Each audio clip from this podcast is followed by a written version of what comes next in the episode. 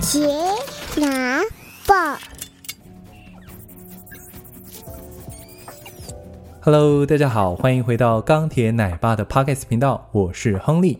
无论你是在通勤的路上、喂奶的途中，又或是休息的片刻，都欢迎您一同加入我们。最近我们家儿子终于满六个月了，我问太太有没有觉得变得好带很多，太太不假思索说，好像没什么感觉耶。好，后来我们回想一下刚出生那时候的崩溃。太太从孩子一出生之后就开始照顾孩子，因为我们选择用亲喂的方式，孩子刚开始也不太会吸奶，所以大概每两个小时就要喂一次，还不分白天黑夜哦。半夜也是两个小时就起来讨奶，所以一两个月的时候，太太真的是完全用意志力在撑。你自己想象看看，半夜睡不到两个小时就被打断。小孩喝完再哄睡，而自己再入睡，入睡不到两个小时再被哭声吵醒，这样的时间维持两三个月，看你受不受得了。对比现在六个月的情况，真的大幅改善很多。我跟太太列出了三个最大的不同，让还在水深火热的崩溃妈妈们有一些希望。加油，撑过六个月就会好非常多。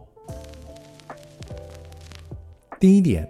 睡眠模式固定，对比刚出生时候还搞不清楚白天黑夜，半夜一样会起床很多次。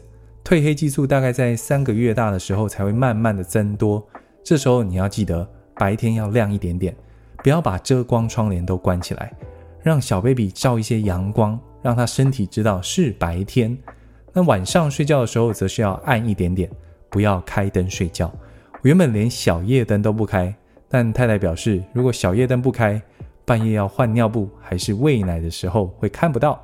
后来调整小夜灯的位置，至少不要让小夜灯照到眼睛。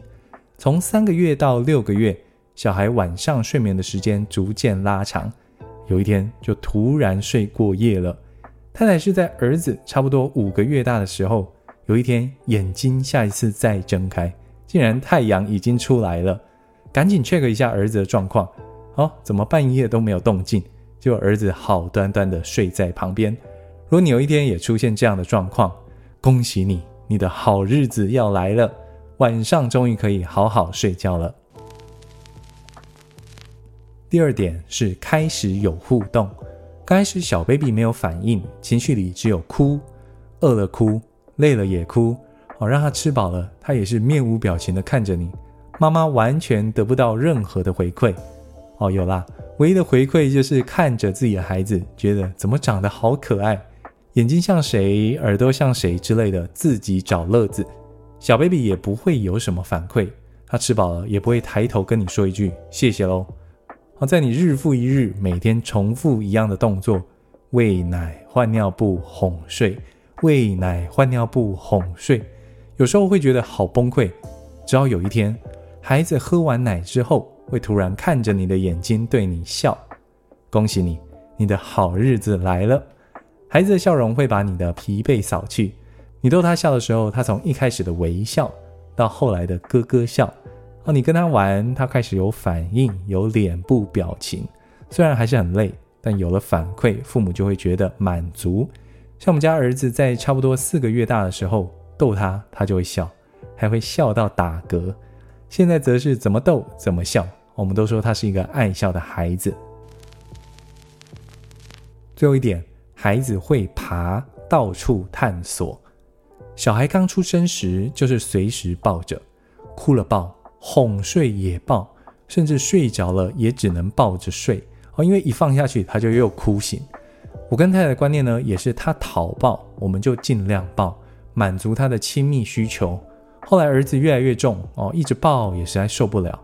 太太就查了一下给新生儿的背巾，买了一个叫做怀旅背巾，怀抱的怀，旅行的旅，怀旅背巾。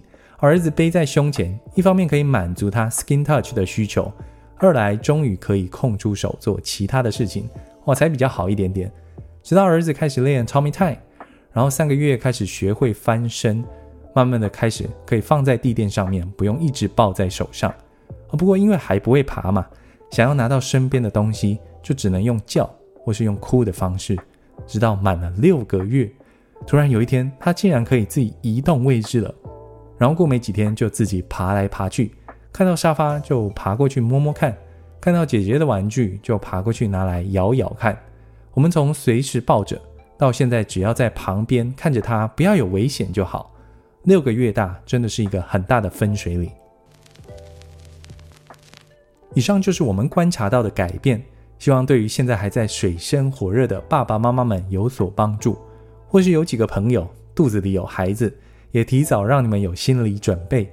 其实呢，虽然是自己的孩子刚出生，还是会与爸爸妈妈有一段磨合期，喂奶的方式、哄睡的方式、讲话的方式等等，你累，宝宝也累，但是宝宝不说哦，也说不出口。等过了段时间，你们之间开始有默契，就会变得好带很多了。加油，撑过六个月，海阔天空，让我们成为更好的父母。我是钢铁奶爸，我们下次见，拜拜。